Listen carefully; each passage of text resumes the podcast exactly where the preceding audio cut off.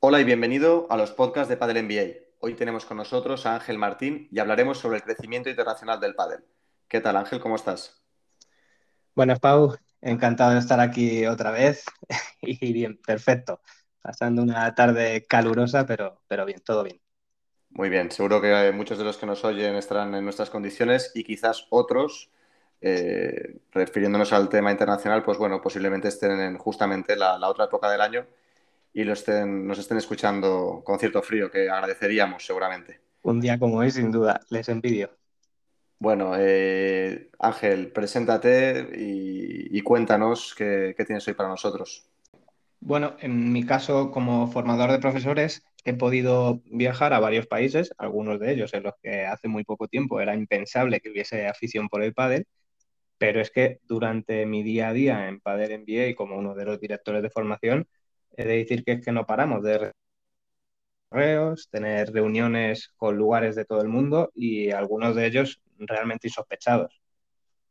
Sí, en un primer momento podríamos pensar que hay países que no, no dirían nunca que, que, tienen interés por el pádel o quizás en unos años y recientemente es así, es un hecho.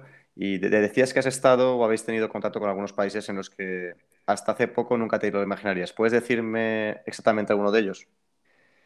Sí, bueno, es un poco lo que tú dices. Nosotros eh, habíamos estado en México, en Dubái, en Suecia, lugares en los que ya hay cierta afición y sabemos que son países que en los últimos años han crecido muchísimo dentro del mundo del pádel.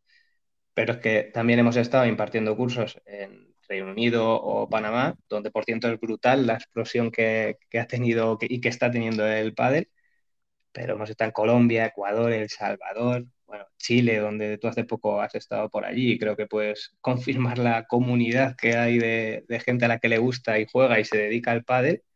Y, sí, es, una, es, una, gran comunidad. Sí, sí, igualmente hay, hay otros acuerdos, ¿no? Eh, próximamente. Sí, sí, bueno, ya que estábamos hablando de países un poco que pueden resultar extraños, es que tenemos algún acuerdo, como tú dices, para ir próximamente a Oman o Singapur. Que, fíjate tú, hace unos años, ¿quién te lo iba a decir?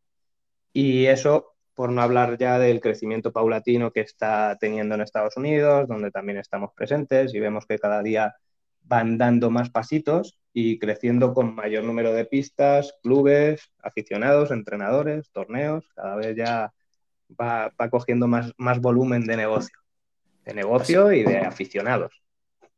Así es. Y Ángel, ¿qué, ¿qué, es lo que más te ha sorprendido? ¿Que nos puedes decir cuál es la cosa o el tema o el área que más te ha sorprendido en estos países que has ido visitando? Pues eh, quizás yo realmente aluciné después del tour que hice por, por América de, del Sur y Panamá, Centroamérica, y es que el, primer sitio donde aterrizamos en ese viaje fue en Ecuador. Fuimos a Guayaquil, donde solo había en ese momento dos clubes y en total creo que sumaban o sea, cuatro o cinco pistas. O sea, era un club con dos y otro con tres, algo así. Los monitores eran jugadores o profesores de tenis o de beach tenis, de tenis playa. Y aún así, a pesar de esto, había, había bastante afición. Incluso se hizo una, una exhibición que, que jugó Peter Alonso con el que eh, junto a De Padel realizamos toda, todo el viaje con Nicola Penti, eh, un tenista profesional ecuatoriano, bueno, una, una, locura. Y todo ello movilizando un montón de público, la televisión cubriendo el evento y, vamos, o algo, algo increíble.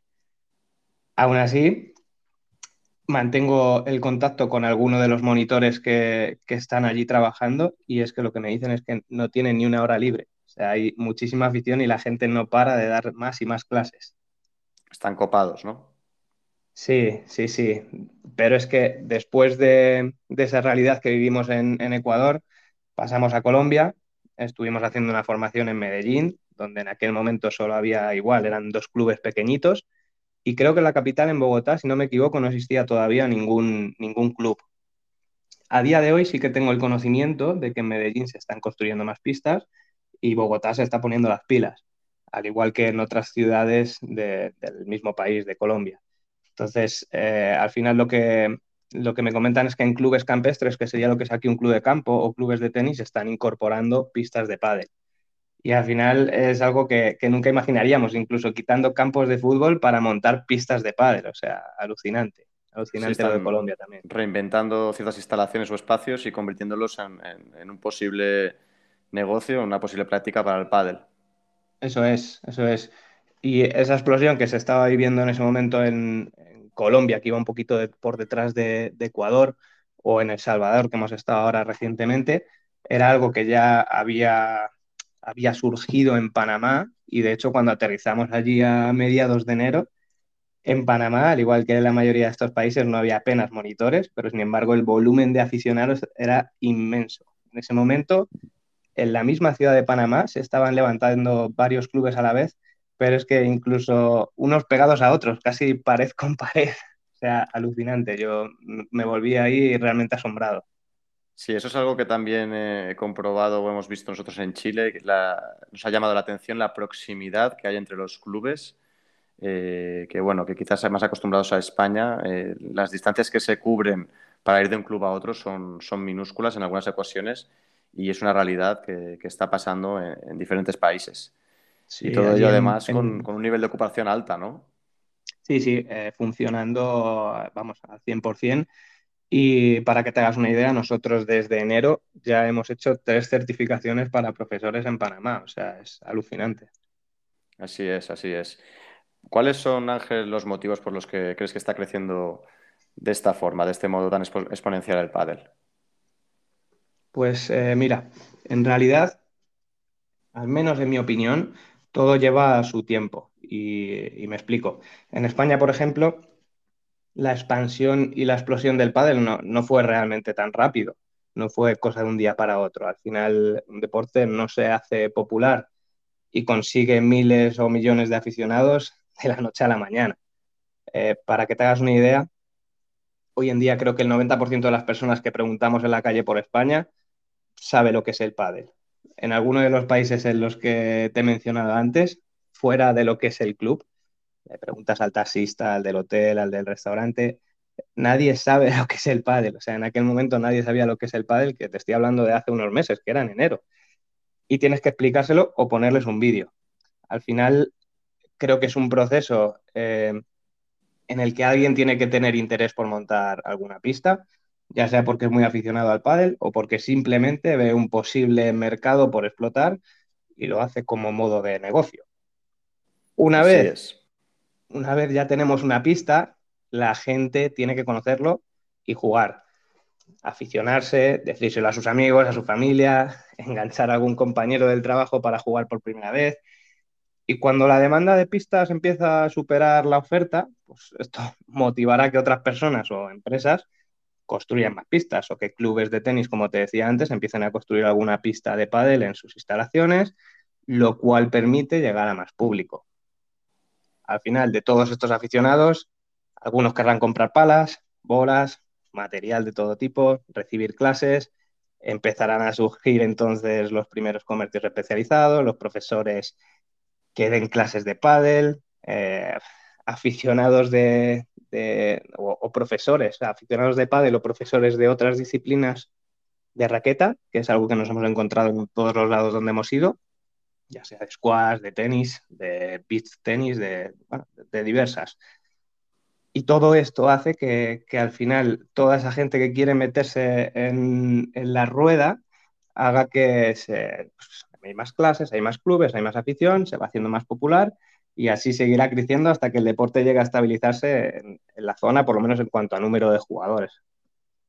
Así es, es un efecto dominó que, involucra a profesionales, a, empresarios, a aficionados y que es una rueda que, ya se ha visto aquí y que se está repitiendo en otros países y que es un acontecimiento que, si empatizamos con, lo que ha pasado aquí, pues se está repitiendo en otros puntos del mundo.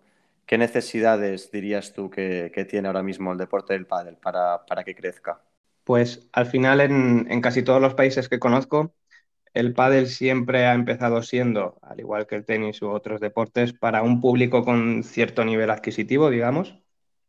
Cuando ha crecido lo suficiente, empezaron a surgir eh, otros clubes más baratos, clubes que ya no eran privados para socios y, que eran abiertos, pistas en instalaciones municipales y al final es un deporte que se acaba democratizando y siendo accesible para prácticamente todos los públicos. Por tanto, eh, yo lo que creo es que se necesita, o lo que creo que se necesita en un país para que crezca, es un par de locos del pádel, en el buen sentido de la palabra, muy aficionados del pádel, que se líen la manta a la cabeza, pongan las primeras instalaciones y poco a poco la bola se va haciendo más grande, más grande y, y esto no habrá quien lo pare. Sí, da la sensación que cuando uno del primer paso es casi inevitable que, que dentro de un contexto más general, quizás puntualmente algún negocio o algún club no, no progrese, pero en líneas generales cuando se da ese primer paso parece que ya se desencadena una serie de eventos ¿no? que, que, ya hace que sea inevitable y, que no se pueda frenar el fenómeno del pádel, la fiebre del pádel. así como cuando empieza a rodar no para. Así es, así es.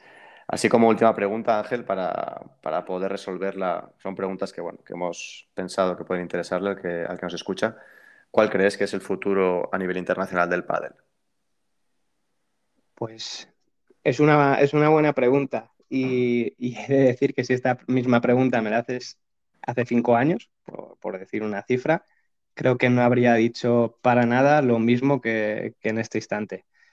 Pero la verdad es que en este momento y después de estos últimos tiempos tan positivos, de tanto crecimiento, yo creo que no se puede ser más que optimista al 100%. Cada vez el pádel está presente en más países, Estados, Unidos y algún país de Asia creo que pueden seguir el mismo camino que, ha seguido Suecia o Italia y explotar en poco tiempo. Centroamérica y América del Sur ya están con su propio boom. Oriente Medio más de lo mismo, podríamos decir. Se empiezan a ver pistas e instalaciones en Oceanía, África también comenzando y, al final es que es lo que decíamos antes, que esto no para, no para de crecer. Así es, es nuestra sensación desde Padel NBA después de haber tenido la oportunidad de visitar todos estos países que nos invitan a, poder compartir el pádel. Y bueno, esperamos que, te hayamos podido aportar a, ti, el que estás al otro lado, pues una visión más abierta y una visión más general de lo que es el pádel a nivel internacional con la experiencia de Ángel y la experiencia de Padel NBA en nuestros cursos de formación y bueno, en esa tarea de, compartir y, ayudar a que esto vaya creciendo con, calidad. Una vez más, gracias Ángel por tu, por tu ayuda, por, tu, por tus consejos, por tu visión y, hasta, hasta la próxima. Nada, muchas gracias a ti, gracias por dejarme aportar mi, granito de arena y solo por poner un, puntito más ahí a lo último que comentabas.